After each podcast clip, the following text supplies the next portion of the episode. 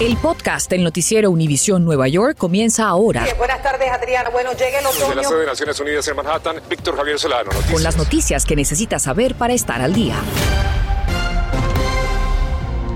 Muy buenas tardes, les saluda Víctor Javier Solano. Y Adriana Vargasino, muchas gracias por acompañarnos.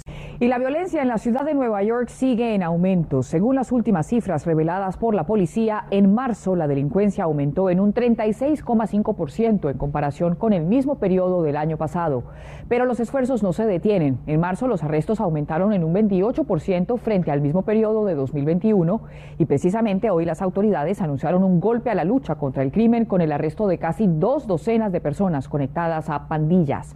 Nuestro Peter Ortega estuvo allí y nos explica cómo avanza la investigación que hoy hace que las calles del Bronx estén un poco más seguras. Adelante, Peter. Some of the brutal incidents are as follows. Autoridades en el Bronx anunciaron este jueves la acusación contra 20 presuntos pandilleros asociados con 32 actos de violencia, incluidos casos en los que hubo pérdidas de vida humana.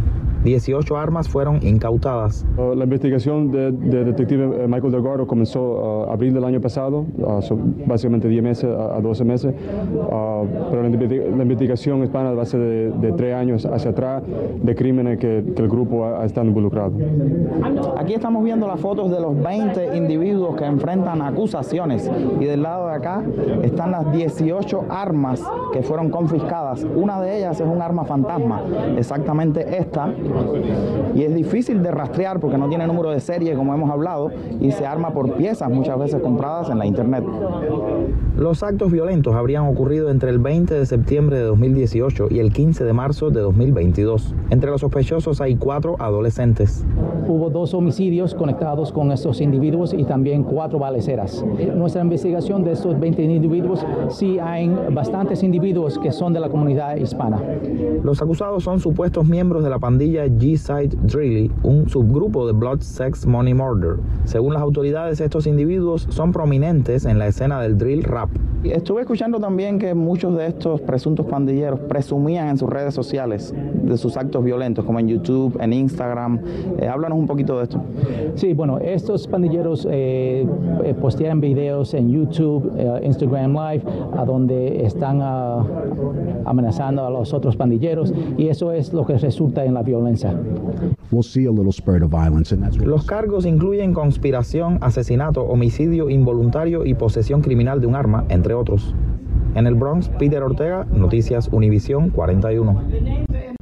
De un violento robo en el que un adolescente de 16 años que conducía un scooter y sus dos pasajeros fueron víctimas y ahora la policía busca a los sospechosos. Ocurrió el martes pasado entre la avenida 37 y la calle 82 en Jackson Heights, Queens. Además de los golpes, el conductor también fue apuñalado en la espalda. Los delincuentes robaron el scooter, una mochila y un celular.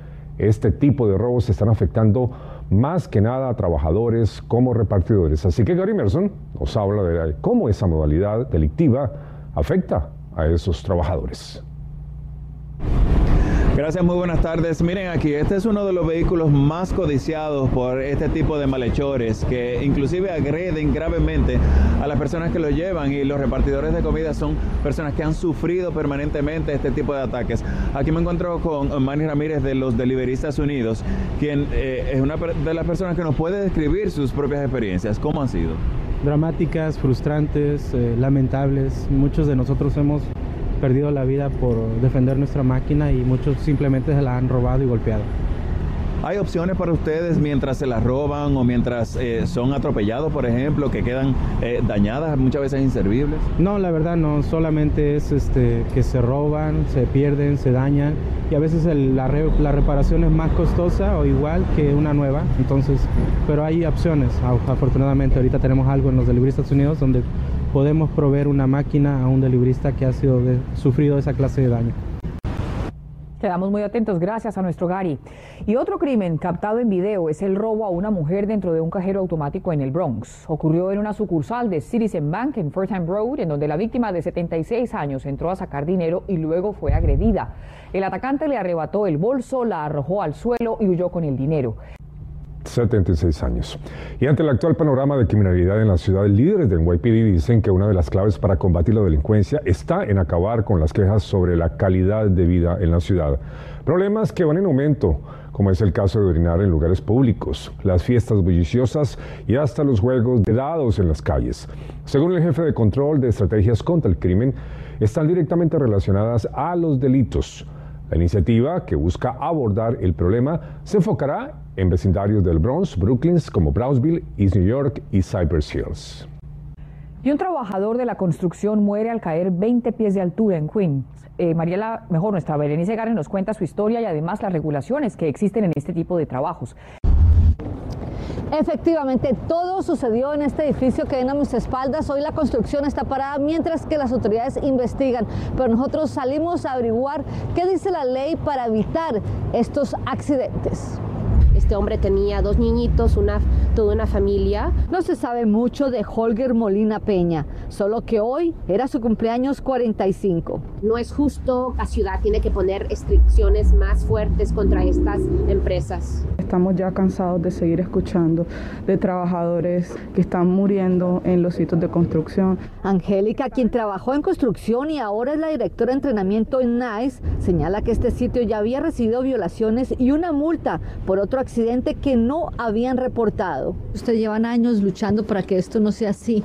Eh, ¿Qué es lo que hace falta? Queremos demandar mayores eh, multas y penalizaciones para los contratistas que encuentran culpables. La multa que le asignan a un contratista por un trabajador muerto es de 10 mil dólares.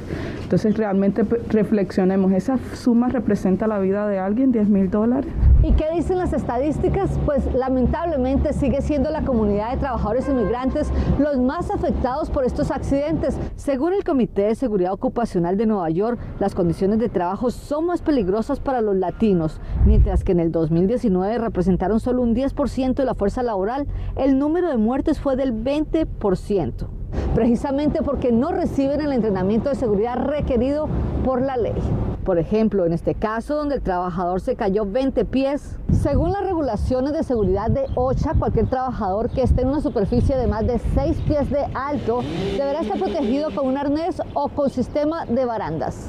Y cuando la gente tiene esa información y ya sabe que en este lugar no está apropiadamente señalizado, ellos pueden hablar directamente con su empleador y es más posible que se tomen medidas. En Queens, Berenice Gardner, Noticias Univisión 41. Estás escuchando el podcast del noticiero Univisión Nueva York. Y el aumento en muertes peatonales que se le adjudica a la pandemia se preocupa mucho a las autoridades de Nueva York, especialmente a las de transporte. Así es, Víctor, y para darle frente a la problemática tienen un plan, pero necesitan la ayuda del Estado. Y nuestra Mayra Salgado nos cuenta de qué se trata. ¿Qué tal? Y me encuentro en una de las intersecciones más peligrosas de esta ciudad, donde cada 72 horas muere una persona, un peatón, atropellado por un chofer descuidado pillamos, agarramos a algunas personas infragante haciendo lo que no deben hacer. ¿Qué fue lo que hizo que lo voy a regañar? ¿Qué crucé mal? La mitad de las personas que mueren son ancianos. Exacto. ¿Y por qué usted cruzó así? Porque vi la guagua. La velocidad debe ser de 25 millas por hora, sobre todo por la parada de bus. Vamos a sacar nuestra camarita GoPro que nos da Univisión para ver cómo nos va en esta peligrosa intersección. Pero no lo respetan. Se reportan 65 mil accidentes vehiculares al año en la ciudad de Nueva York. En lo que va del 2022 han habido casi 8 mil accidentes y atropellamientos. 29 peatones, dos ciclistas y 27 choferes perdieron la vida. ¿Sabía usted que el 50% de los accidentes ocurren en intersecciones como esta? Tengo el pase y me tira el carro.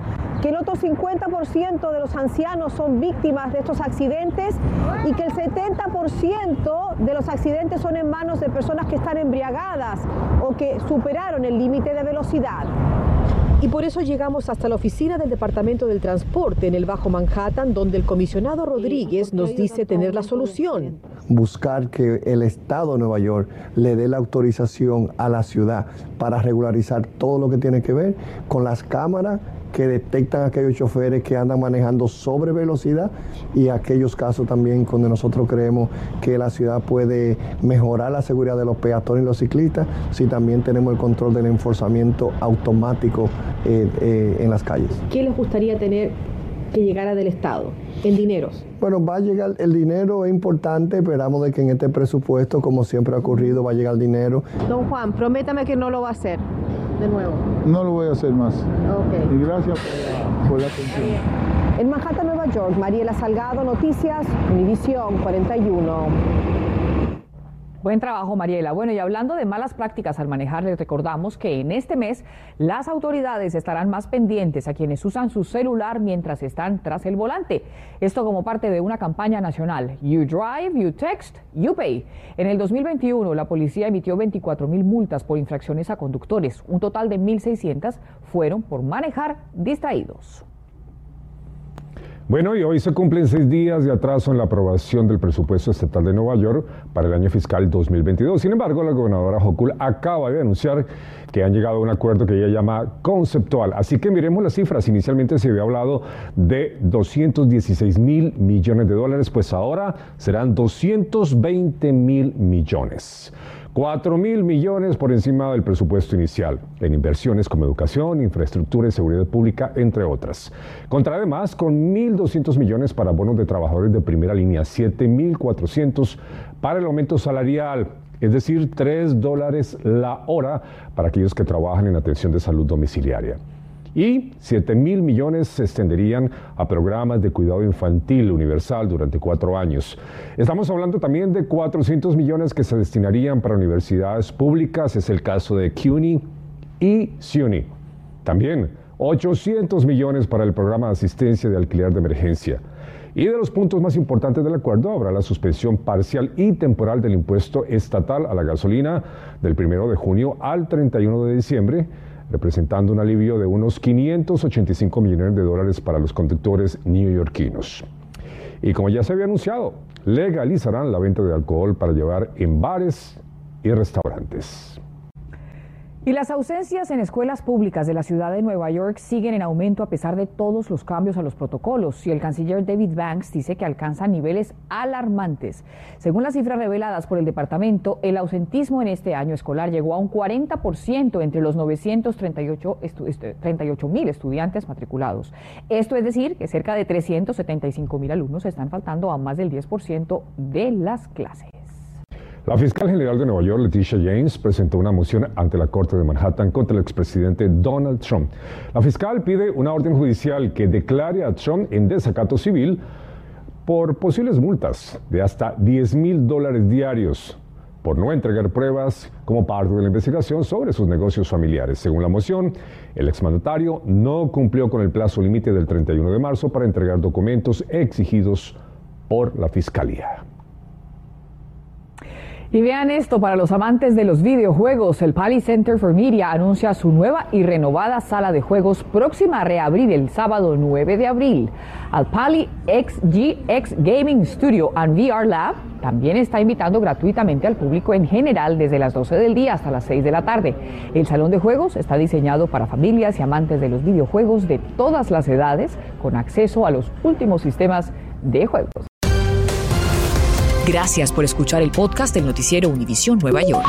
Puedes descubrir otros podcasts de Univisión en la aplicación de Euforia o en univision.com diagonal podcasts.